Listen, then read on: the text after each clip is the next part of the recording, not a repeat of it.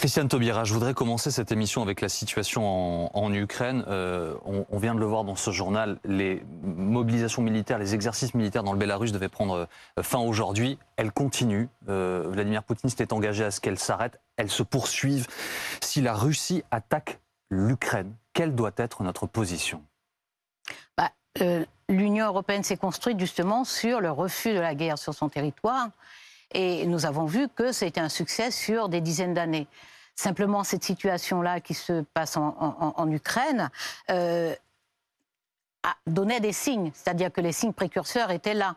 La question tardive maintenant, c'est celle de nos incapacités diplomatiques, c'est celle de nos incapacités d'anticipation, c'est celle de notre passivité et c'est celle peut-être euh, d'une tendance à prendre euh, de bonne foi un certain nombre de déclarations et de positions et de propos, euh, notamment de, de, M. Poutine. Parce que la guerre est en cours, en fait. Il faut le rappeler aussi à nos téléspectateurs. En fait, c'est une violation des accords de cessez-le-feu là qui interviennent dans le cadre de Minsk 2, les accords de Minsk. Euh, que fait-on? Pardonnez-moi, Madame Taubira, je vous repose la question, mais si demain, au-delà de la Crimée, au-delà du Donbass, Vladimir Poutine décide de bombarder Kiev, comme le, disent les Américains, euh, devons-nous avoir une réponse militaire? Devons-nous rester sur des sanctions financières? Que devons-nous faire? Alors, devant une agression militaire, il y a la réponse militaire. C'est inconcevable autrement. Alors, la réponse militaire, elle permet éventuellement d'équilibrer les forces et d'entamer des discussions. Parce qu'on sait bien qu'il n'y a pas d'aboutissement militaire. Il peut y avoir un affrontement militaire, une initiative militaire, un affrontement militaire, mais il n'y a pas d'aboutissement militaire. Il y a inévitablement des aboutissements diplomatiques et politiques. Donc la question aujourd'hui, c'est que la France qui préside et donc qui dispose de la surface de l'Union européenne a un peu tardivement pris l'initiative pour euh, rencontrer euh, M. Poutine. Mais enfin, nous avons des capacités technologiques d'observation qui font que nous savons depuis euh, l'arrivée presque d'un vélo à la frontière qu'on sait qu'il y a un vélo à la frontière. Donc, ce déploiement massif d'appareils de, logistique militaire n'a pas pu échapper aux observations ni des États-Unis ni des Européens. Je rappelle que depuis la Guyane, par exemple, on leur fusées et des satellites. Donc, l'observation de la Terre, on sait on, a les moyens de faire. Juste un dernier mot aujourd'hui. Euh, pardonnez-moi de vous interrompre, Madame Taubira, mais euh, la réponse militaire, si elle devait euh, intervenir, dans quel cadre? Je rappelle là aussi aux téléspectateurs que, et c'est tout le sujet avec la Russie, l'Ukraine ne fait pas partie de l'OTAN. Elle le souhaiterait, la mm. Russie le refuse. Ce qui exclut toute riposte militaire dans le cadre de l'OTAN, puisque la Russie n'en est pas membre. Comment fait-on alors? Alors, la, Russie n'est pas la seule à refuser, puisque vous savez bien que l'Allemagne et la France sont réticentes depuis plusieurs années quant mm. à l'intégration de l'Ukraine à l'OTAN.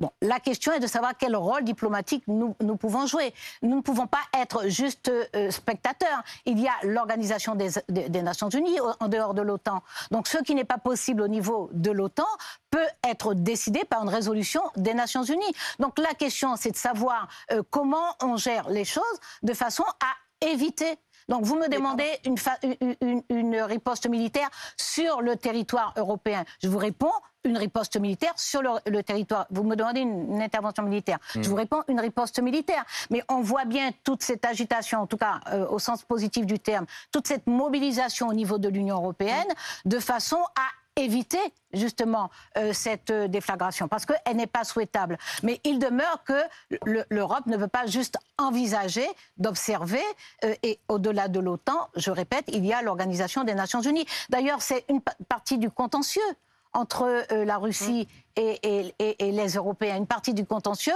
c'est ben, toute la période du Kosovo, le fait qu'il n'y avait pas de résolution des Nations Unies, etc.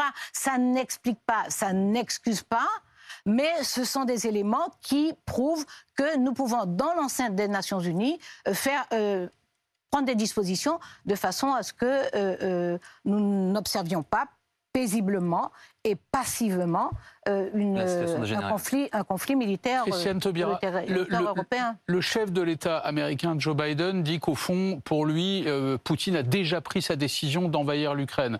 Emmanuel Macron, lui, veut donner toutes ses chances à la diplomatie. Il est actuellement, alors on se parle en train d'échanger avec, euh, avec le président russe. Vous aspirez à le remplacer, Emmanuel Macron. Vous seriez à sa place, vous diriez quoi concrètement à Vladimir Poutine, là, au plein, en plein milieu de cette crise? Alors déjà, le président français a raison. Le président français a raison d'essayer jusqu'au bout la discussion, même si elle est très probablement désagréable, de l'essayer jusqu'au bout avec le chef de l'État russe. Ceci étant, ce n'est pas une situation qu'on découvre. Et ce que je veux dire, évidemment, on peut dire voilà ce que j'aurais fait, voilà ce que je, je ferais. Mais la réalité, c'est comment on gère les relations internationales, comment on gère les risques internationaux. Et ça, ça se gère en amont, Monsieur Neumann. Ça se, ça se gère en amont. C'est-à-dire que la situation de la Russie avec l'Ukraine, ça n'est pas une découverte ça n'est pas une découverte. Donc on connaît les risques depuis longtemps. Qu'est-ce qu'on a fait au sein de l'Organisation des Nations Unies pour, par exemple, constituer un conglomérat de pays solidaires, pour euh, euh, mener une action diplomatique préalable, pour voir avec d'autres pays, pour y compris avec les États-Unis? Les États-Unis se précipitent. Monsieur Biden fait des déclarations euh, qui, pendant quelques jours, n'ont pas facilité les choses, il faut dire. Madame Harris, la vice-présidente, est venue se déplacer donc à tout tenter pour essayer euh, d'éviter euh, euh, les attaques. Mais nous savons bien que nous avons affaire à un chef d'État qui demeure un chef d'État avec lequel il faut avoir des relations diplomatiques, mais qui est un chef d'État qui n'hésite pas sur la mauvaise foi, sur la force, sur la pression et sur la menace. Il y a déjà eu 14 000 morts hein, dans ce conflit depuis 2014. Christiane Taubira, une question juste avant une, une Pour vous dire, pardon, monsieur, pardonnez-moi, Madame Chevrillon, c'est très, très discourtois ce que je viens de faire, mais pour vous dire que ce qu'il faut, euh, c'est pas seulement aller lorsque, euh, euh, lorsque le feu est, là, c'est une action diplomatique et politique en amont. En amont, il y a des zones dans le monde, il y en a plusieurs sur tous les continents. Il y a des zones dans le monde où on sait qu'en amont, il faut organiser des, groupes de, pays alliés et intervenir et agir avant au sein de l'ONU. Juste une précision, est-ce que vous êtes favorable à ce que l'Ukraine rejoigne l'OTAN ou pas? C'est le point de discorde évidemment avec les Russes. Alors, euh, sur les arguments qui sont donnés concernant euh, la réticence de la France, notamment euh, sur l'intégration de l'Ukraine à l'OTAN. Oui. oui, non, non. Moi, moi, ce sont des arguments que j'entends et que j'approuve. C'est-à-dire que je n'ai pas de raison aujourd'hui de considérer qu'il faudrait les évacuer. Ceci étant, l'Ukraine est en Europe, l'Ukraine est un pays indépendant, aussi bien au niveau de la Charte des Nations Unies qu'au niveau de l'Union européenne. Il est entendu qu'aucun pays n'a le droit de modifier les frontières d'un autre pays. Donc, pour ces raisons là euh, je pense que l'Ukraine a droit à la protection de l'Union européenne et euh, au cours de cette campagne. Et l'OTAN en tant que partenaire euh, mondial, pas, Au cours de cette campagne, on y reviendra évidemment au cours de cette émission, on parle beaucoup d'immigration. Est-ce que vous pensez, est-ce que vous dites déjà que l'Union européenne, la France notamment, doit se préparer, accueillir à une vague d'immigration ukrainienne comme on a eu avec les conflits syriens, les conflits afghans? Est-ce que bah, vous dites aux Français, oui, il faudra accueillir des Ukrainiens si guerre il y a évidemment et si invasion russe il y a? S'il y a lieu, Madame Chevrillon, oui, bien entendu bien entendu. On ne peut pas regarder euh, des Européens et des êtres humains d'une façon générale et leur dire euh, votre pays est en guerre et vous n'êtes pas les bienvenus, vous ne pouvez pas entrer ici. Donc, euh, mais attendant de voir les choses, attendant de voir les choses. Il y a des personnes qui surexploitent et instrumentalisent suffisamment l'immigration pour qu'on n'ajoute pas une dose d'angoisse supplémentaire aux Français en leur disant oh là là la catastrophe, ce qui arrive là, c'est surtout non pas que des Ukrainiennes et des Ukrainiens vont mourir, non pas que des enfants, des bébés, des personnes âgées où des personnes bien portantes vont mourir. Non pas que nous allons avoir un chaos euh, pendant longtemps, mais que, oh là là, oh là là, il y a quelques dizaines, quelques centaines, quelques milliers qui vont venir chez nous. Hmm. Donc, euh, euh, voilà, le sujet sérieux, c'est comment on préserve les frontières de l'Ukraine et comment nous rétablissons effectivement un climat de paix dans cette zone-là. je voudrais que nous revenions en France, Madame Taubira, et nous allons complètement changer de, de sujet. une randonneuse de 25 ans a été tuée hier par une balle perdue tirée par une chasseuse âgée de 17 ans. Euh, cette jeune fille, euh, cette jeune femme a été placée en garde à vue ce matin. C'est passé dans le, dans le Cantal. Question simple. Est-ce qu'il faut interdire la chasse le week-end, comme le demandent certains autres candidats à cette élection? Alors d'abord, évidemment, mon premier sentiment et ma première pensée, ce sont des condoléances à la famille, à toutes les personnes qui aiment euh, cette jeune femme qui a été tuée dans ces conditions-là. Ensuite, euh, la chasse, évidemment, la chasse a à voir avec la biodiversité aussi, hein, parce que la chasse, partiellement, un de ces sujets, c'est quand même euh, aussi euh, les espèces protégées, ce sont mmh. les conditions dans lesquelles, donc des techniques de, chasse, les conditions dans lesquelles la chasse se pratique. Mais en l'occurrence, en l'occurrence, c'est quand même la question de l'usage des espaces publics, du partage des espaces publics. Et là, il faudra certainement euh, euh, euh, réglementer, il faudra certainement voir dans la mesure où il n'est pas concevable.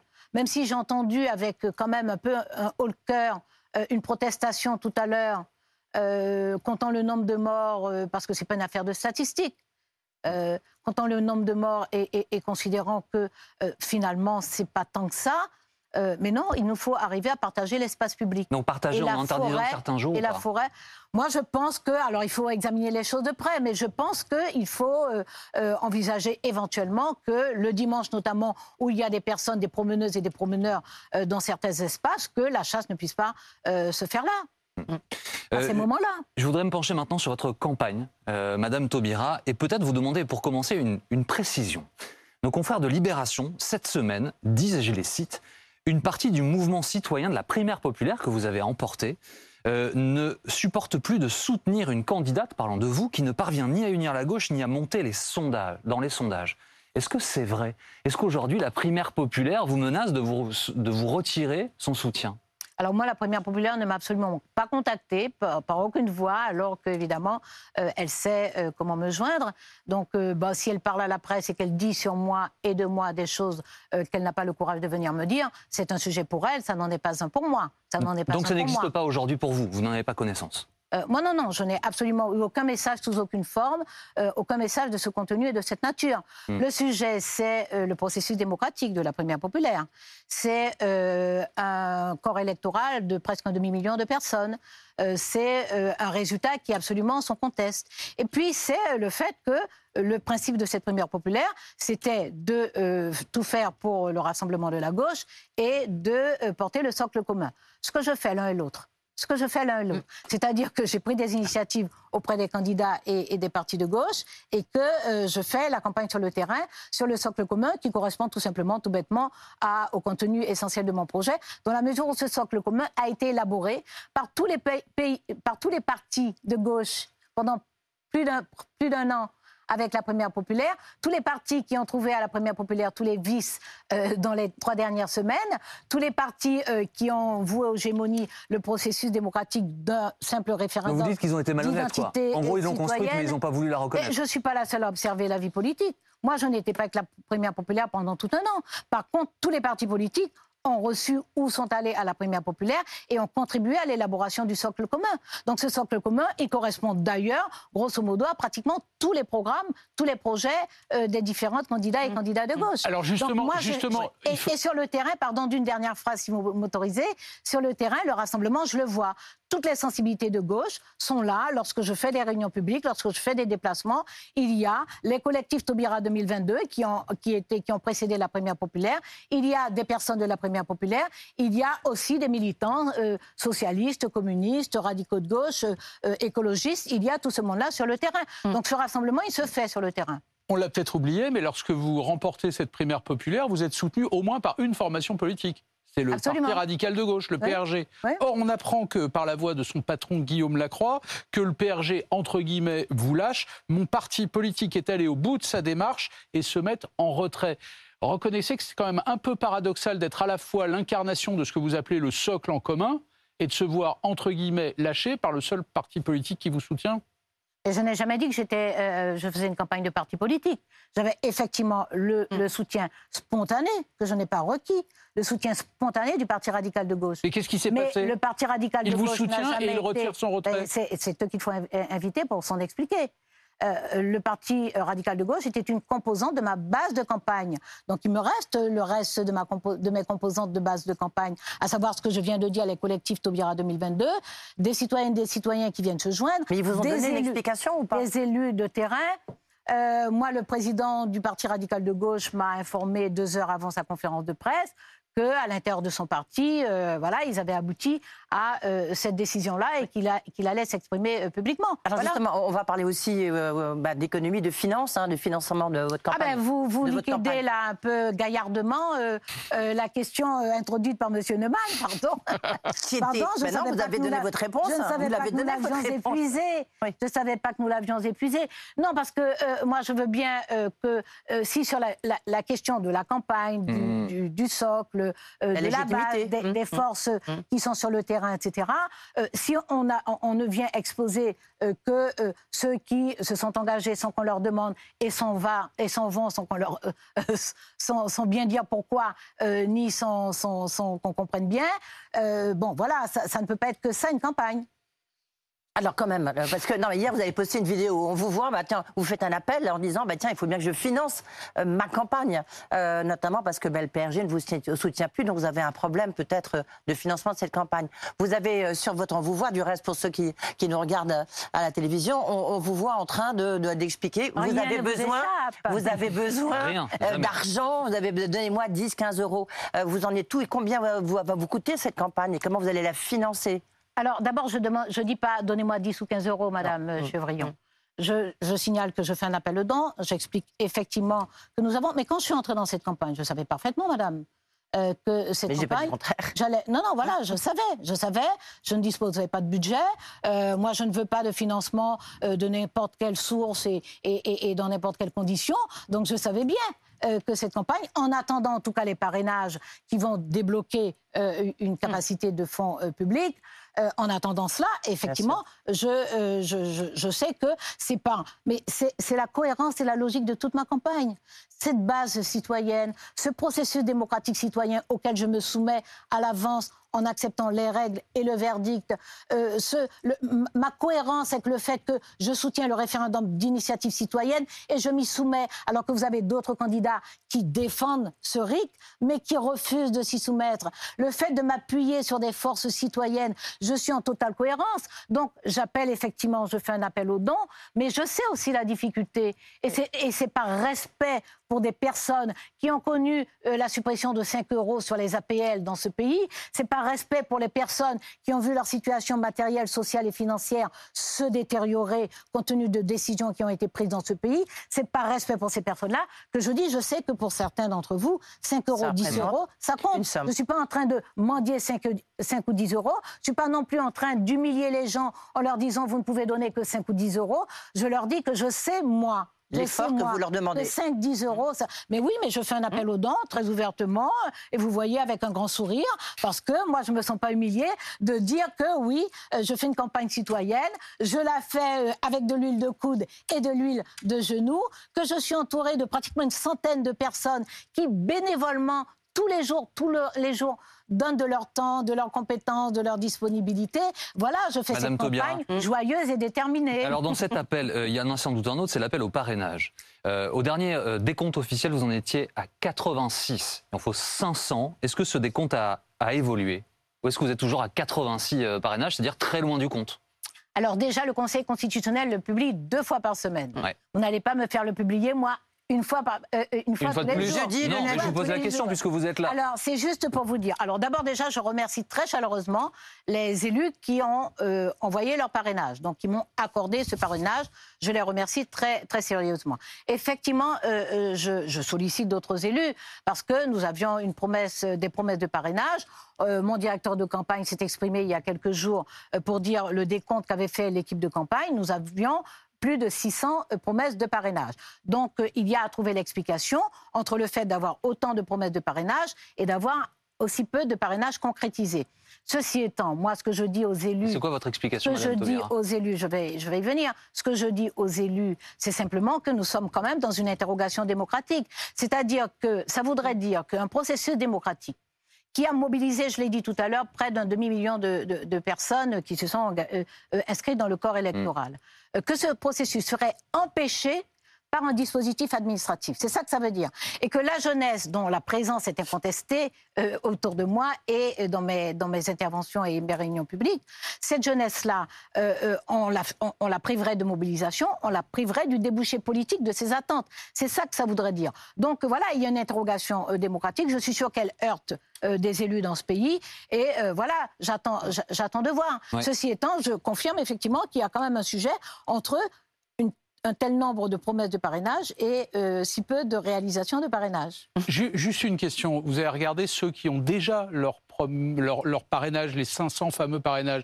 il y a Nathalie Arthaud, par exemple. Elle fait 0,5% dans les sondages. Elle a 8000 militants, zéro élu sur le, terrain, mais elle a déjà ses, 500 parrainages. Euh, Fabien Roussel, Jean Lassalle, d'autres évidemment. Est-ce que votre problème, au fond, ça n'est pas d'être rentré beaucoup trop tard dans cette campagne présidentielle? Il faut parfois des mois, voire des années pour certains candidats pour aller séduire ces élus sur le terrain. Et vous, vous n'y êtes au fond que depuis quelques jours, quelques semaines semaines. Est-ce que c'est pas ça, au fond, le, problème, l'improvisation de, cette campagne? Non, je crois qu'il faut arrêter de mélanger les, les, oignons et les carottes, monsieur Neumann. Parce que euh, les parrainages, c'est très souvent l'affaire des partis. Les euh, candidats qui ont des partis. Eric Zemmour n'a pas de parti. Jean Lassalle, Nathalie Arthaud. On est dans un autre. Non, non, mais je peux finir ma phrase. Oui. Donc, en général, c'est l'affaire des partis c'est-à-dire avant même la désignation d'un candidat ou d'une candidate, le, vivier de parrainage, et là, il est disponible. D'accord? Ça, c'est pour les candidats et candidats de parti. Madame Artaud a aussi un parti, et puis Madame Artaud est dans le paysage. C'est une force politique qui est dans le paysage, qui est là. Nous sommes d'accord? Bon. Donc. Euh, Monsieur Lassalle est aussi, il y a, moi, j'ai entendu des élus, y compris à haute voix euh, euh, dans les médias, dire qu'ils soutiennent Monsieur Lassalle parce que, parce que, parce que, etc. Bon, moi, je suis, euh, je suis entrée tard dans la campagne. Je veux bien l'entendre, effectivement, parce que je n'envisageais pas d'être candidate. Ce qui m'a déterminée d'être candidate, c'est deux choses majeures. La première, c'est vraiment l'ambiance dans le pays, la puissance, la force, le, le, le comment dire, la dilution du, discours d'extrême droite, le danger que ça représente euh, pour la cohésion dans ce pays, pour l'égalité, pour la justice, pour l'intégrité même de millions de personnes dans ce pays, et puis l'incapacité que montrait la gauche à combattre cela et que montre encore très largement les urgences dans ce pays-là, en ce moment, dans le moment que nous traversons. Les urgences, c'est effectivement combattre effectivement euh, cette, euh, euh, cette extrême droite envahissante. C'est alors justement, pardonnez-moi de vous interrompre, C'est protéger les Françaises et les Français parce qu'ils sont confrontés à de grosses vulnérabilités individuelles. Nous allons revenir en longueur sur votre programme dans quelques instants. Que prospère, que prospère l'extrême droite. Pardonnez-moi de vous interrompre. Ces discours, toi, pour reprendre le mot que vous avez utilisé tout à l'heure, mais nous reviendrons sur votre programme dans, quelques instants. Juste d'un mot rapidement, vous avez évoqué euh, ce que vous appelez l'extrême droite. Euh, où en êtes-vous de ces échanges sur un débat avec Éric Zemmour? Vous l'avez sollicité, on va revoir un, un tweet, il, a dit qu'il était OK pour débattre. Euh, votre message, je crois, c'est vous n'allez pas vous débiner. il, est, en train de se débiner, il ne veut pas débattre avec vous? En tout cas, la, mon équipe a fait une proposition de débat, il l'a refusé. Il a refusé Ah oui. Hum. D'accord, donc c'est clair, net, il ne veut pas débattre avec ah, Il a refusé, donc moi je le redis là publiquement. Parce qu'il avait dit c'est quand vous voulez. Euh, oui, absolument, absolument. Et moi, alors, moi, j'explique. Hum. Euh, moi, je, a priori, ma position personnelle, politique, c'est de ne pas débattre avec des personnes comme M. Zemmour, parce que je considère que c'est contribuer à légitimer, à réhabiliter euh, des, des, idées, ces idées d'extrême droite. Ça, c'était en 2007, en, les banalisant. En les banalisant. C'était, oui, c'était dans une émission où il était chroniqueur. Donc j'étais moins invitée dans hmm. l'émission. Mais euh, faire un débat euh, euh, comme ça bilatéral, moi, ma position personnelle et politique et éthique, je dirais, c'est de ne pas contribuer à cette réhabilitation et à cette légitimation. Hmm. Il demeure que mes déplacements de terrain ont fait que des gens m'ont dit, les gens étaient de plus en plus nombreux à me dire, mais nous, on ne peut pas lui répondre. Nous, on ne peut pas riposter. Vous, vous êtes sur la scène publique, vous devez riposter pour mm. nous. Donc, et c'est ça qui m'a conduite à changer donc euh, euh, euh, d'avis et à dire, ben oui, ben moi, je suis prête à débattre et à faire la proposition. Donc, mon équipe a, été fait, a fait une proposition depuis il, y a, il y a presque une dizaine de jours maintenant, et il a refusé, il a refusé le débat. Mm. Donc, moi, je mets sur la mm. table que s'il change d'avis, voilà, moi, je, Vous êtes disponible Je ferai, je, ferai le débat. je ne dirai pas les choses ainsi parce que c'est vraiment une bataille. Madame Toubira, dans quelques instants, nous allons nous, plonger dans vos propositions pour les Français à l'occasion de cette campagne présidentielle, suite de BFM Politique dans quelques instants.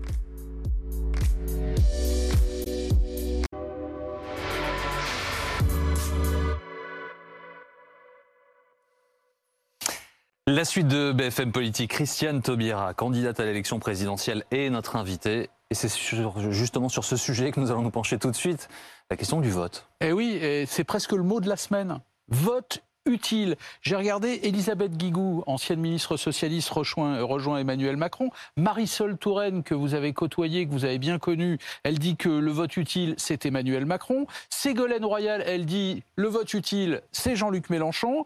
Ce matin, Anne Hidalgo dit le vote utile, c'est moi. Et vous, pour vous, c'est qui le vote utile? Est-ce que, en quoi est-ce utile de voter pour vous? Je vais la poser à l'envers, la question. Ah ben, en plus, je vais refuser d'y répondre parce que ce n'est pas, pas ici ainsi que je conçois la politique, surtout dans une période comme la nôtre. Euh, donc, euh, euh, l'histoire du vote utile, d'abord, s'intéresser à l'abstention. Pourquoi les gens s'abstiennent de plus en plus, de plus en plus nombreux? Et si vous regardez bien les choses, parce que l'extrême droite nous sert du grand remplacement à longueur de temps, ce qui est complètement éculé, c'est vraiment l'avenir par la peur, l'avenir à travers la peur, c'est absurde. En plus, avec en référence des événements historiques dont les historiens ont montré l'escroquerie intellectuelle, parce que toutes ces références historiques sont fausses, elles sont manipulées, elles sont falsifiées. Donc, nous avons ça. Dans le pays, nous avons des personnes il y en a qui ne votent pas pour ces raisons-là, parce qu'elles ont peur. Il y a des personnes qui vont voter parce qu'elles ont peur. Donc moi, ce vote de la peur est un vote important, est un vote euh, euh, qu'il faut considérer et où il faut livrer de la, bataille. Parce qu'il n'y a pas de risque de grand remplacement. C'est une chimère cynique. C'est une chimère cynique. Je vais parler en galopant un peu moins. Mais par contre, il y a ce qu'on peut appeler un phénomène social dans ce pays, c'est ce qu'on peut appeler le grand renoncement. Vous vous rendez compte, le vote, c'est l'ultime renoncement dans la société française actuellement. Vous avez des personnes qui refusent, qui renoncent à se soigner, faute de médecins ou bien dépassement d'honoraires, euh, déserts médicaux, etc. Vous avez des personnes qui renoncent à se loger. Il n'y a pas assez de logements sociaux, euh, très sociaux, etc. Des personnes qui renoncent à se chauffer parce qu'elles arbitrent pour manger. Des personnes qui ont une alimentation euh, pas saine parce qu'elles n'ont pas les moyens de me faire. Des personnes qui renoncent à l'école publique. Des personnes qui renoncent aux études. Vous avez une série de renoncements dans la société. Des femmes qui renoncent à des carrières complètes parce que c'est trop compliqué, c'est mal payé. Des femmes elles-mêmes qui subissent des justices et qui renoncent à saisir la justice, etc. Donc allez voter pour tous ces gens-là, vous dire que c'est le bout du bout de la réflexion. Vous avez, il y a des lourdeurs, il y a des mmh. complications, et puis il y a de la suspicion qui pèse. Vous avez des personnes qui renoncent aux, revenus sociaux, aux revenus de solidarité. Donc nous avons une société où les, Françaises et les Français sont tellement en vulnérabilité qu'ils renoncent à des choses essentielles pour eux, pour leur quotidien, et qui renoncent à une chose essentielle, leur part de souveraineté sur le vote. Mais comment on parle à ces gens-là? C'est pas des histoires de vote utile, c'est pas avec des arrangements, c'est pas avec euh, euh, des tractations qu'on parle avec ces gens-là, c'est en leur apportant des protections par rapport aux vulnérabilités que subissent ces gens-là. Madame Taubira, pardonnez-moi, mais c'est ça qui donne du sens à cet engagement. Donc moi, je ne suis pas là pour un vote utile.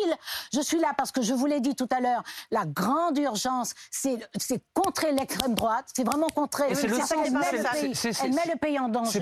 C'est pourquoi, vos adversaires utilisent cette expression. C'est uniquement au regard de l'extrême droite. Euh, c'est pas sur le, danger social, c'est pas sur le projet de société. Vote utile en réponse à vote contre l'extrême droite. C'est ce qui fait dire ça à Anne Hidalgo, c'est ce qui fait dire ça à Marisol Touraine. Et puis surtout, vous le savez très bien. Les gens dont vous parlez, les gens dont vous parlez, Christian Taubira, ils votent plutôt extrême droite. Lorsque vous voyez le poids de l'extrême droite, près de 30%, ce sont des sondages, mais c'est quand même une bonne photographie, que ce soit pour Éric Zemmour, que ce soit pour Marine Le Pen. Les gens euh, que vous soutenez, qui justifient votre campagne, euh, eh bien, au contraire, ils vont voter à l'extrême droite. Qu'est-ce que vous leur dites? Comment vous l'expliquez? Alors déjà deux choses toutes les personnes n'ont pas basculé, n'ont pas sombré. Il y a des personnes qui ont les mêmes difficultés, qui sont dans la même liste de renoncement que je viens d'évoquer et qui restent euh, confiants dans la société, qui se battent. On a vu des gens pendant tout le quinquennat se battre, se mobiliser, manifester, revendiquer, etc. Donc tout le monde ne sombre pas dans l'extrême droite. Ensuite, en tout cas, ne cède pas à, la facilité de l'extrême droite. Ensuite, mais enfin, c'est un manque de respect vis-à-vis -vis des citoyennes et des citoyens. Tout ce qu'on a à leur dire, voter utile contre l'extrême droite, non. Notre responsabilité, nous, la gauche notamment, c'est de combattre l'extrême droite, c'est de la combattre pied à pied, c'est de faire reculer ces idées nauséeuses qui n'offrent comme perspective que la peur. C'est dire aux Françaises et aux Français, oui, vous avez des raisons d'être inquiets, parce que vous avez de vraies vulnérabilités. Voilà, les salaires, 4 millions de personnes ont basculé dans la précarité, 10 hein millions de personnes vivent en deçà du seuil de pauvreté, le nombre de personnes qui ont besoin de l'aide alimentaire, le nombre de personnes, 400 300 000 personnes euh, sont sans abri dans ce pays-là. Est-ce que justement, la gauche. Est-ce qu'il n'y a pas un principe de réalité, euh, Madame Taubira D'ailleurs, vous l'avez dit en commençant cette émission, vous avez appelé à l'union de la gauche. Oui, mais tout le monde à gauche appelle à l'union de la gauche. Tout le monde fait le même constat que vous. Mais le principe de réalité, personne ne se l'applique et tout le monde est candidat. Est-ce que ce n'est pas ça la principale défaillance de la gauche face au péril que vous nommez vous-même aujourd'hui sur ce plateau? Non, non, mais vous ne pouvez pas confondre les choses euh, ainsi. D'abord, euh, euh, d'abord, moi, je combats, je combats. Je n'ai pas dit, depuis le début de la campagne, je n'ai pas dit un quart de virgule contre aucun candidat de gauche. Hum. Et pourtant, je n'ai pas été épargnée. Je n'ai pas dit un quart de virgule parce que j'ai pas d'adversaire à gauche. Moi, je combats l'extrême droite. Et je suis là pour combattre l'extrême droite. Et combattre l'extrême droite, c'est pas dire aux gens, laissez tomber. Ça fait 30 ans qu'on fait soi-disant utile. Ça fait 30 ans qu'on fait soi-disant principe de réalité. Ça fait 30 ans qu'on renonce. Parce que les, les, Françaises et les Français renoncent à leurs droits. Nous, à gauche, nous renonçons à nos idées. Nous, nous renonçons à nos idéaux. Nous renonçons à combattre. Eh bien, moi, je me bats, monsieur. Et je dérange, je sais bien. Je bouscule parce que j'arrive tel que je suis. J'arrive comme je suis avec qui je suis. Je suis né, j'ai grandi en Guyane.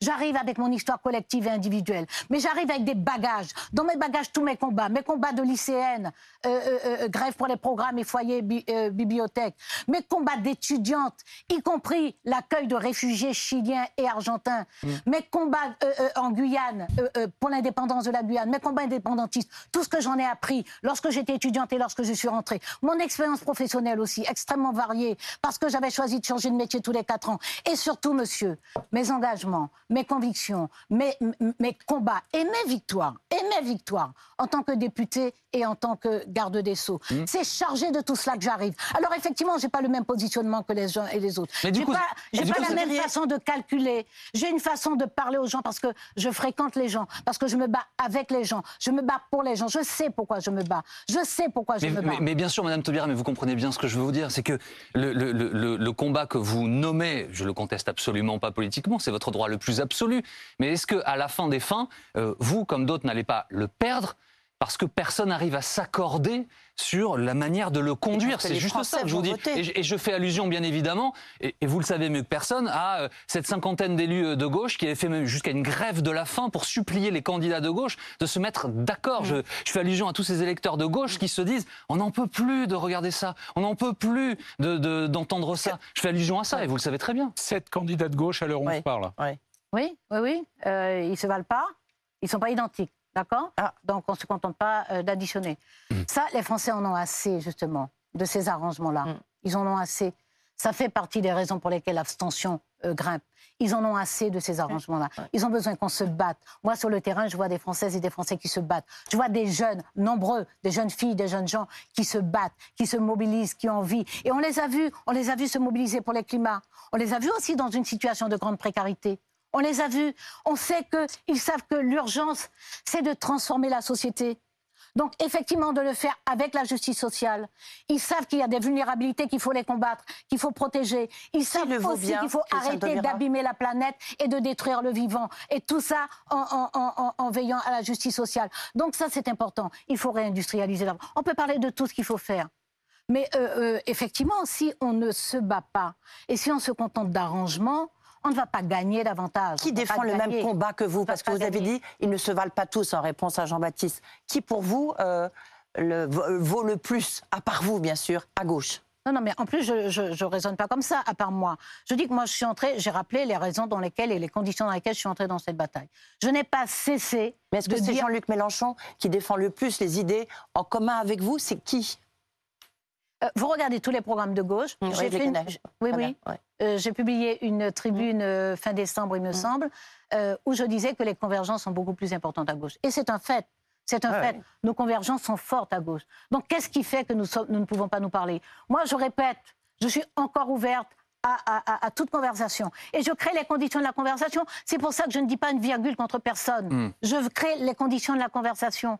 Et je n'y mets pas de préalable. Je n'y mets pas de préalable. C'est celui qui sera en tête dans les sondages qui éventuellement vous pourrez discuter avec lui. Euh moi, je ne sais pas, j'arrive pas à faire entendre que moi, l'engagement politique, c'est se battre. Oui. Se battre. C'est pas calculer, c'est pas euh, comparer, c'est pas euh, négocier, c'est se battre. Dans la bataille, lorsque je vous dis que moi, je suis disponible sans préalable et en créant les conditions, voyons s'il y a euh, une possibilité de, de, conversation. Je ne suis pas observatrice de la vie politique.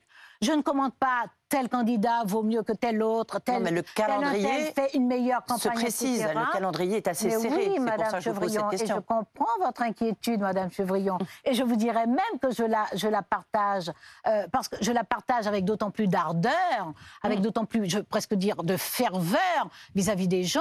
Je la partage d'autant plus que je crois qu'on ne peut pas prendre le risque de laisser un deuxième quinquennat tel qu'il est parti, tel qu'il est parti, avec le quoi qu'il en coûte euh, qui aboutit à des dividendes, à une augmentation spectaculaire de dividendes, un doublement des fortunes des milliardaires en deux ans, alors que c'était du pognon de dingue lorsqu'il fallait accompagner la sortie de la pauvreté, alors qu'on va grappiller 5 euros sur les APL chez les pauvres, alors qu'on on, insulte les pauvres, euh, euh, les personnes modestes, etc. Donc les gens ne peuvent pas prendre 5 ans de plus. Le retard sur la transition écologique et solidaire, mm. on ne peut pas prendre le risque de 5 années de plus. L'État est condamné, y compris euh, pour ne rien faire mm. contre la pollution de l'air. L'État est condamné. L'État, la France est le seul pays des 27 pays de l'Union européenne être en retard sur ces objectifs en matière d'énergie renouvelable. Donc, oui, mais elle est en avance sur les sur d'autres. Enfin, on va pas se lancer dans ce débat. On peut pas. Euh, oui, non, mais je ne suis pas en train de. Non, mais sur la transition écologique. Parce que. Euh, non, non. Euh, sur le renouvelable, enfin. Non, pas sur le renouvelable, vous avez raison, mais sur le reste, oui. C'est quoi le reste? Le reste, c'est le nucléaire. Bah, c'est oui, décarboné. On n'a pas de fossiles. Décarboné. On n'a pas de fossiles. D'accord? C'est le nucléaire. On n'est pas en avance. Le nucléaire occupe 70% de notre mix énergétique. On n'est pas en avance. En plus, le nucléaire mais ne représente que 25%, mais on va pas le 25 de notre consommation. D'accord hum. Et puis le nucléaire, parlons-en. Le président de la République, à deux mois de la fin de son mandat, il engage le pays sur une soixantaine d'années. Sur une soixantaine d'années, sans consultation, c'était pas dans son programme. Vous voulez faire un référendum hein, sur cette question Absolument. C'est quoi la question que vous allez poser aux Français, puisqu'on parle de ça? Euh, nous, allons la, préciser, la question, le hum. moment venu. Mais deux choses essentielles. D'abord, permettre aux Français de choisir euh, le mix énergétique et donc de dire si nous poursuivons sur le nucléaire ou si nous en sortons et comment nous en sortons et dans quel délai nous en sortons. Euh, mais moi, j'assume très clairement, je joue aux cartes euh, claires, je, dis que moi, je n'y suis pas favorable, hmm. essentiellement pour les questions de déchets. Pas seulement, pour la matière première aussi, mais essentiellement pour les questions de déchets, des, déchets radioactifs à très longue durée de vie. Donc, je l'assume en tant que tel, mais justement, je me bats pour le renouveau démocratique. Et je parlais de ma cohérence tout à l'heure lorsque je disais je crois à la nécessité de faire émerger les intelligences citoyennes. Hmm. Donc je me bats pour le renouveau démocratique. J'accepte sur une question aussi lourde. Lorsqu'elle engage le pays, elle l'engage pour pratiquement 60 ans. 15 ans à peu près pour euh, la construction, euh, la décision, etc., l'aboutissement. Ensuite, 40 ans de vie, 50 ans de prolongement, et on est en train d'étudier pour savoir si on va au-delà de 50 ans. Donc on engage le pays pour 60 ans. La moindre des choses, c'est que les Français s'impliquent dans ce choix-là. D'ailleurs, et donc, il faut y mettre de la démocratie. Au sujet du renouvellement démocratique, vous êtes pour la suppression du 49.3, qui, a été, qui a été utilisé par le gouvernement auquel vous avez appartenu. C'est-à-dire que déjà à l'époque, c'était une souffrance pour vous ah non, je souffre, souffre pas de n'importe quoi. Je considère. Ah, c'est pas n'importe quoi. Attendez, si vous voulez le supprimer, c'est tout sauf n'importe quoi. Non, mais c'est pas des choses qui font souffrir, ça. Hmm. Donc, euh, non, non, j'ai souffert d'autres choses. Hein. Hmm. J'ai souffert d'un certain nombre de prises de position du gouvernement. Ça, ça m'a fait souffrir. Mais pas, euh, mais, mais, pas ça. Euh, j'estime que si tu... moi, je suis favorable à la séparation des pouvoirs. Hmm. J'estime qu'une démocratie moderne, elle doit organiser et assumer la séparation des pouvoirs. Le 49-3, c'est une des intrusions les plus brutales contre la séparation des pouvoirs. Donc oui, je suis favorable à la séparation, à, à, l'abrogation euh, du 49-3. Mais voilà, je, je Pardon, je précise, moi, ça permet de passer. Enfin, c'est L'expression, ah elle, est, elle, est, combattue par ceux qui l'utilisent, mais elle permet euh, à l'Élysée de passer en force euh, dite. le gouvernement impose au Parlement. Exactement. Il n'y a pas de consultation du. il y a une consultation, mais pas de vote. juste une question. Je rebondis sur ce que vous avez dit. On vous a entendu. On a entendu la, la, ferveur. Vous mettez le combat pour les valeurs au cœur de votre campagne. La lutte contre l'extrême droite au cœur de votre campagne. On a très bien compris. Lorsque la semaine dernière, sur la scène du Zénith, vous avez entendu Valérie Pécresse faire référence au grand remplacement, mm. évoquer même l'expression français de papier. Qu'est-ce que vous vous êtes dit de cette droite républicaine qui tout à coup vient sur ce terrain? Au fond, je vais vous poser la question autrement, est-ce que Valérie Pécresse, comme l'extrême droite, fait partie des candidats, des candidates en l'occurrence, que vous voulez combattre? En tout cas, Madame Pécresse a, rejeté la digue. Hein. Elle a, la digue qui avait été établie par M. Chirac, le fameux cordon sanitaire, Madame Pécresse l'a fait sauter. Ça, c'est absolument indiscutable. Pour vous, il n'y a plus de différence entre Valérie Pécresse, Marine Le Pen et Éric Zemmour C'est elle qui a supprimé la différence. En tout cas, c'est elle qui s'est approprié la sémantique de l'extrême droite. Vous avez raison, grand remplacement, elle a repris. Français de papier. Français de papier, Barès, Maurice Barrès, 1890. Il parle du grand remplacement aussi, hein 1890. Mm. Donc on peut faire rire les Français hein, avec le grand remplacement qui leur a été déjà promis depuis 1890. Hein, Barès, il parle de euh, ils envahissent nos territoires, notre sang, etc. Euh, nous sommes confrontés au grand remplacement. Bon, d'accord. Plus d'un siècle euh, après, M. Zemmour rejoue la même partition de mauvaise qualité. Mais il parlait aussi de français sur papier, lui. Donc français de papier, grand remplacement. Elle a dit autre chose encore. Moi, j'avais noté quatre, quatre concepts parfaitement identifié, non pas seulement dans notre imaginaire, mais dans notre présent, dans les mots, dans le vocabulaire qui est en cours actuellement, c'est du vocabulaire d'extrême droite. Ce sont des idées d'extrême droite. Ce sont des épouvantails incontestablement, mais c'est du vocabulaire. Donc c'est Madame Pécresse elle-même qui a franchi le pas. c'est elle qui est entrée dans cet univers de l'extrême droite, et c'est elle donc qui fait de la droite républicaine ce qu'on en voit là avec tristesse. Hein, mm. Avec tristesse. J'ai beaucoup d'estime pour beaucoup de leaders de la droite euh, républicaine. Et pas pour Valérie Pécresse euh, Je suis triste. Je suis vraiment triste. Euh, sauf qu'aujourd'hui, je dis bien aujourd'hui, là, nous sommes en février, les sondages, c'est pour ça que je dis bien aujourd'hui, donnent 45% en cumulé aux trois personnes que vous décrivez. Euh, Éric Zemmour, Marine Le Pen et, Valérie Pécresse. Euh, si c'est un combat que vous menez, c'est bien qu'il y a une responsabilité pour que ça en soit arrivé là. Comment est-ce qu'on arrive là, mi-février 2022, à 50 jours du premier tour de l'élection présidentielle, avec 45% Comment c'est possible? Non, mais vous avez raison. C'est bien la preuve que c'est ça, c'est ça qu'il faut combattre. Et ça ne se combat pas avec des ralliements. C'est ça qu'il faut combattre. Mais quel est le processus qui nous emmène là, Madame Taubira? Euh, Est-ce que c'est ça d'Emmanuel Macron? Est-ce que c'est l'effondrement de la gauche à laquelle vous avez participé, au gouvernement que, euh, auquel vous avez participé non, non, entre autres. Alors, l'effondrement de la gauche, oui, la gauche est très faible. Mm. Mais plus grave que son effondrement, il y a euh, ses infidélités, il y a des renoncements pendant ces périodes de responsabilité. Il, il y a le fait que la gauche n'a pas réussi à transformer la société, à prendre en charge, par exemple, la gauche a laissé faire des délocalisations. Elle n'a pas pris en charge la nécessité de maintenir sur le territoire un appareil productif, industriel, euh, qui assure des emplois, mais qui surtout assure notre souveraineté quand même. Les gens sont Il y a Pas que la gauche, hein, la droite aussi. Hein, parce que ça date oui, absolument, mais beaucoup plus la droite. Beaucoup plus mm. la droite. Le problème, c'est que la gauche, elle, a accepté euh, euh, la, poursuite du, du rien qui restait à faire.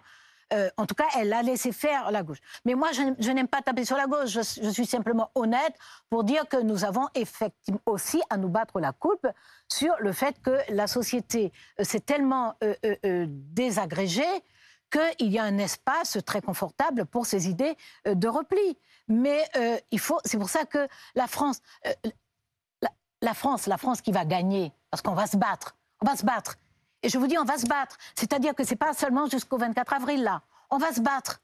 Quoi qu'il advienne, on va se battre. Parce que c'est pas possible de laisser cette France-là, euh, d'abord qui nous fait honte dans le monde, hein, parce qu'il y a des tas, moi j'ai des tas d'amis partout dans le monde, qui reconnaissent pas la France. Fait honte la France, non, non. L'image qui est projetée de la France à travers les propos de l'extrême droite, ça inquiète des gens dans le monde parce que les gens continuent à croire à la France.